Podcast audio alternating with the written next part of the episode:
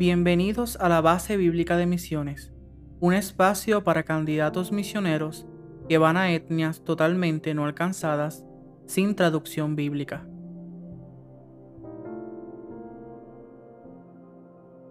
La base bíblica de misiones es uno de los temas más importantes si vamos a cumplir con la gran comisión en los próximos 150 o 200 años. Esto es solo para candidatos misioneros que van a ir a una etnia, no para los que van a quedarse sentados en sus congregaciones locales, ya que no van a entender lo vital de este tema. Esas son las personas que Dios está buscando para llevar a su campo. Es verdad que muchos están buscando cuál es el plan de Dios para sus vidas.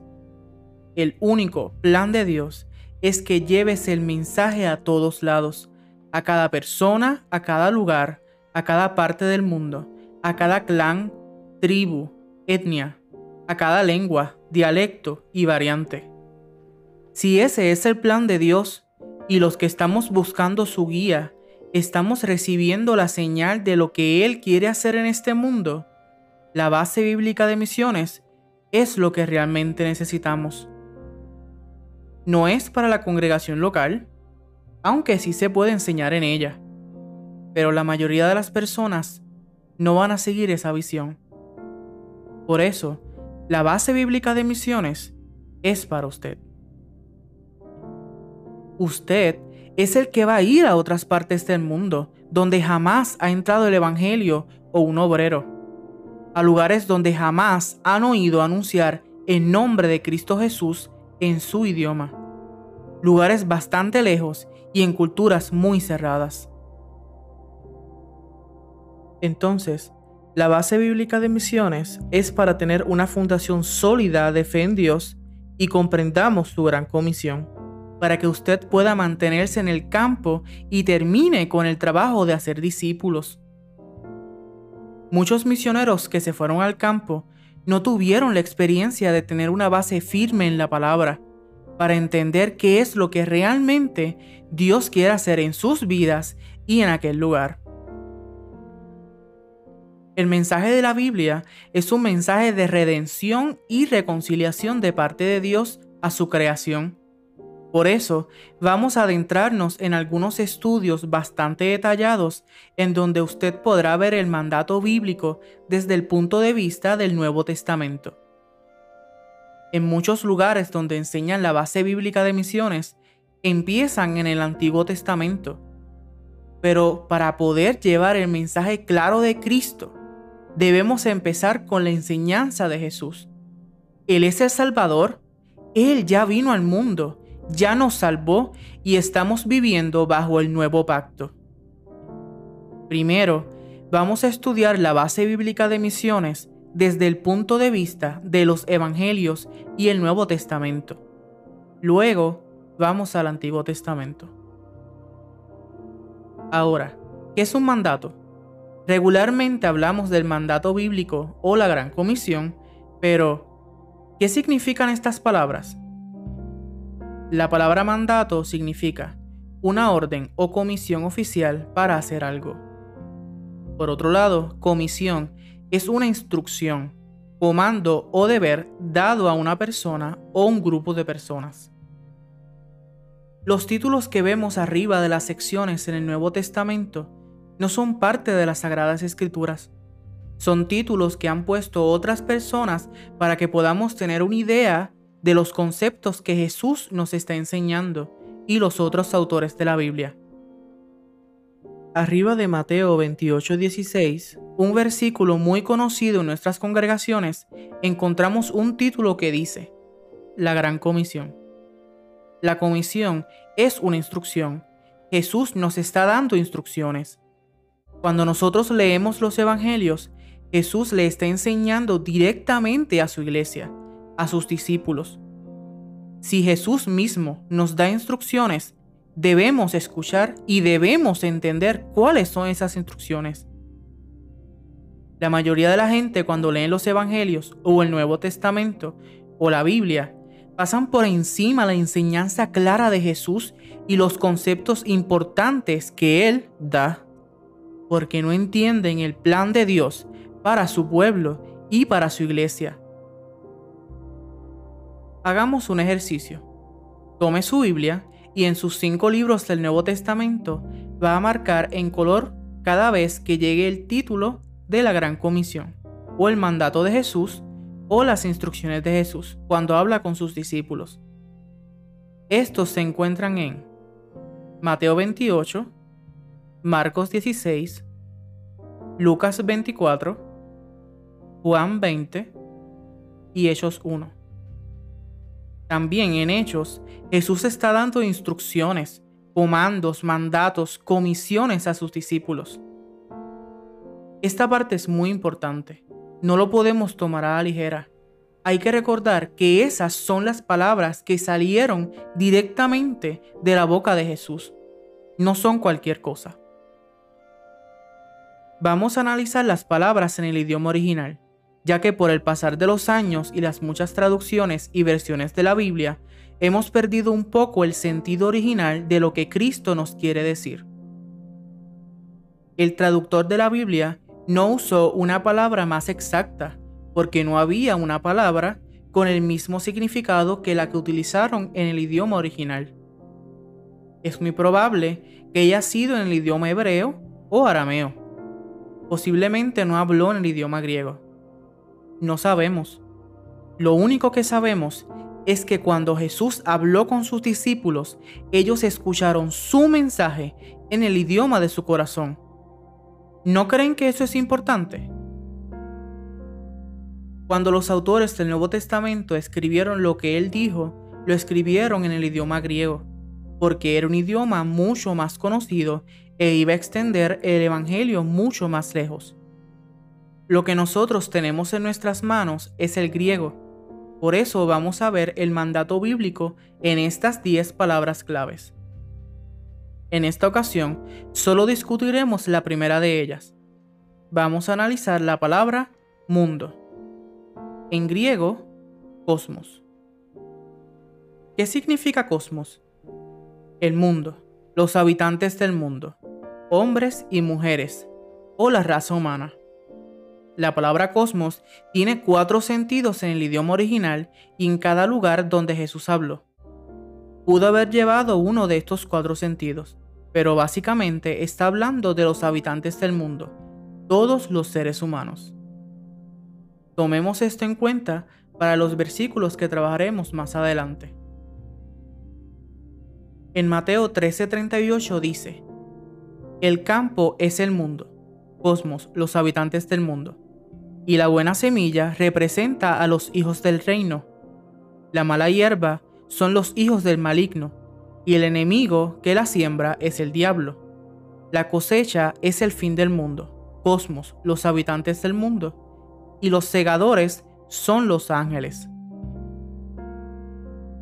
Aquí estamos viendo un ejemplo de cuando Jesús habló usando la palabra cosmos, y vamos a analizarlo.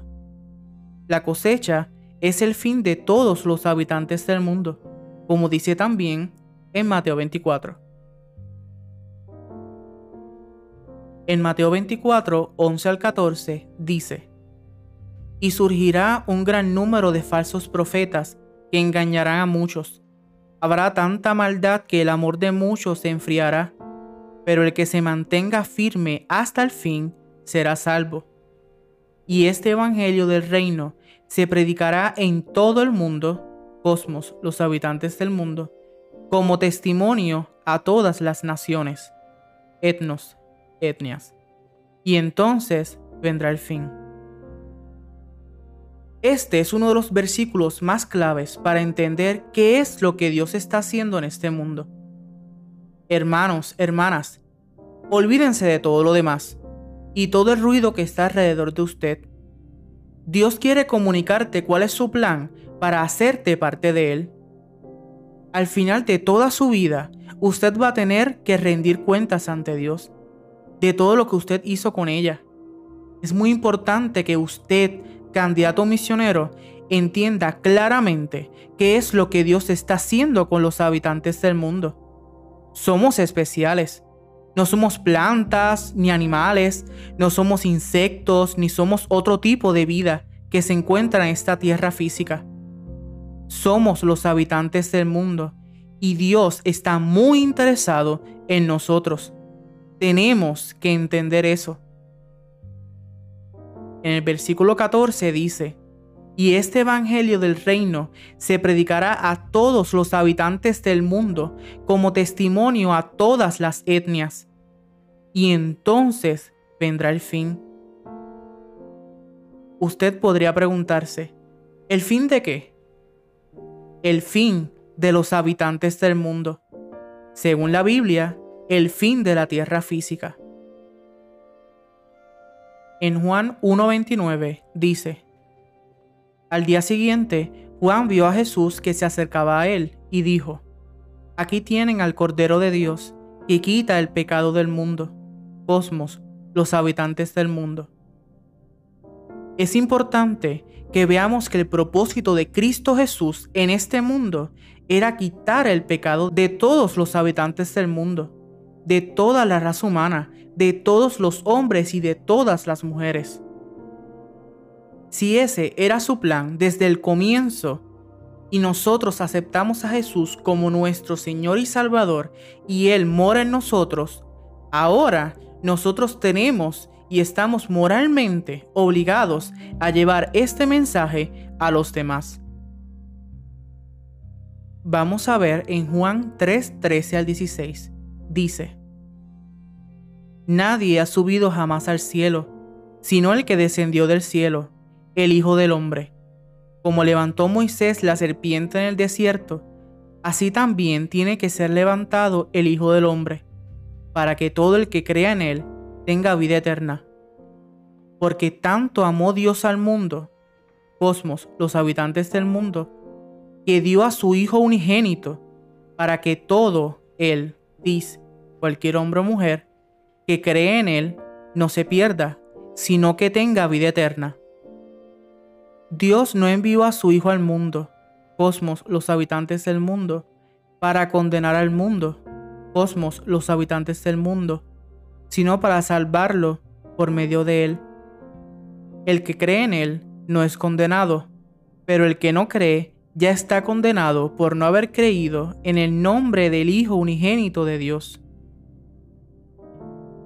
Dios hizo todo lo que tenía que hacer porque amaba a los habitantes del mundo.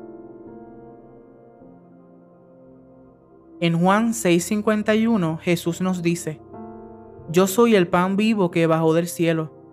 Si alguno come de este pan, vivirá para siempre. Este pan es mi carne, que daré para que el mundo, cosmos, los habitantes del mundo, viva. Su plan, desde el principio, estaba inspirado en amor, con el fin de darnos vida. Eso fue lo que Él entregó por ti y por todos los habitantes del mundo.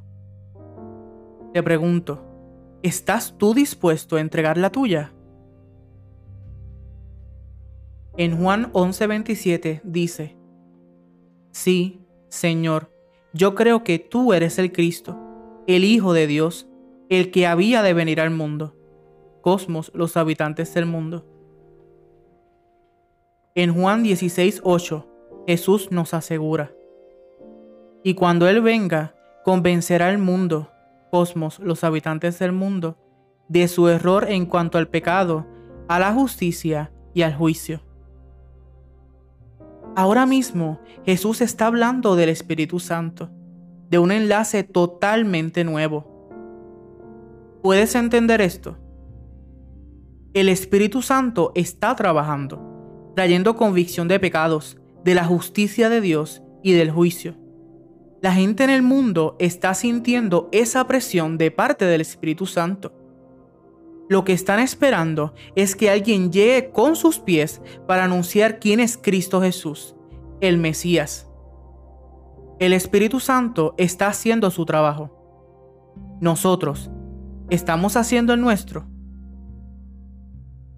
En Juan 17:23, Jesús habla con su Padre. Yo en ellos y tú en mí. Permite que alcancen la perfección en la unidad, y así el mundo, cosmos, los habitantes del mundo, reconozca que tú me enviaste y que los has amado a ellos tal como me has amado a mí. La Biblia es todo lo que es Dios. Él movió a los hombres a escribirla para que nosotros sepamos quién es Él, cuál es su plan y qué es lo que nosotros tenemos que hacer. Este versículo es el punto crucial de ese mensaje. Todos los habitantes del mundo van a reconocer que Dios envió a su Hijo por medio del mensaje de sus discípulos, por medio del mensaje que tú, candidato misionero, vas a llevarle a ellos.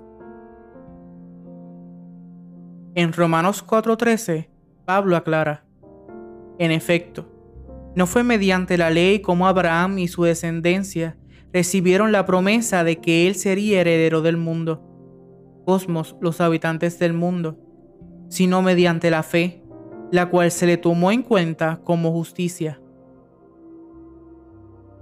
En 2 Corintios 5, 18 al 20 dice, Y todo esto proviene de Dios, quien nos reconcilió consigo mismo por Cristo, y nos dio el ministerio de la reconciliación, que Dios estaba en Cristo reconciliando consigo al mundo, cosmos, los habitantes del mundo, no tomándoles en cuenta a los hombres sus pecados, y nos encargó a nosotros la palabra de la reconciliación. Así que somos embajadores en nombre de Cristo, como si Dios rogase por medio de nosotros. Él está hablando de todo el cuerpo de Cristo, no solamente a los discípulos. Todos nosotros los que hemos sido reconciliados con Dios. Ahora nosotros tenemos el encargo de llevar la palabra de reconciliación a los demás que no han sido reconciliados.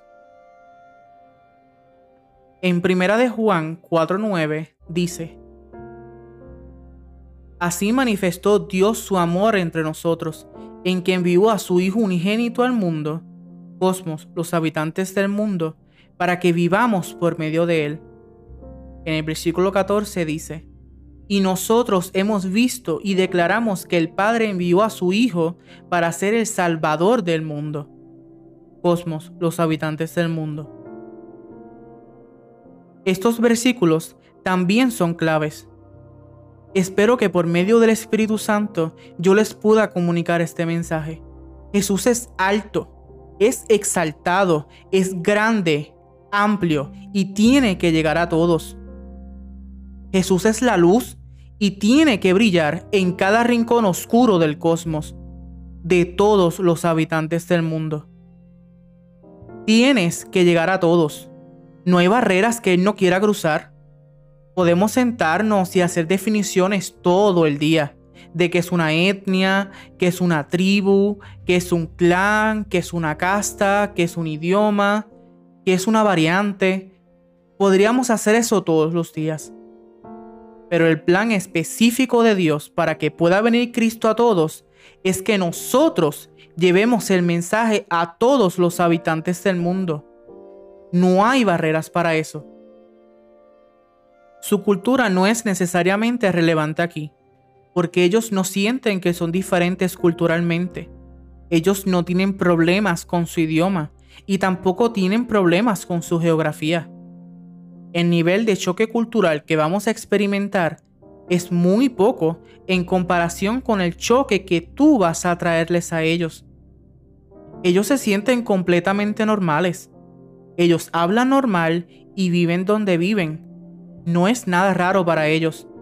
Tú llegas y tú vas a ser el único extraño. En realidad, los únicos que piensan en esto somos nosotros no es algo que esté en los ojos de Dios o en su mentalidad, ni lo lejos que están ellos de ti, ni que hablan otros idiomas. Eso no es importante para Dios. Lo único importante es que Cristo no ha cruzado esas barreras para que el mensaje llegue a ellos. Tú estás aquí para que entiendas eso. Obedezcas y vayas. Como dice en Mateo 24:14 y este Evangelio del Reino se predicará a todos los habitantes del mundo como testimonio a todas las etnias. y entonces vendrá el fin. Lleva el mensaje de la reconciliación.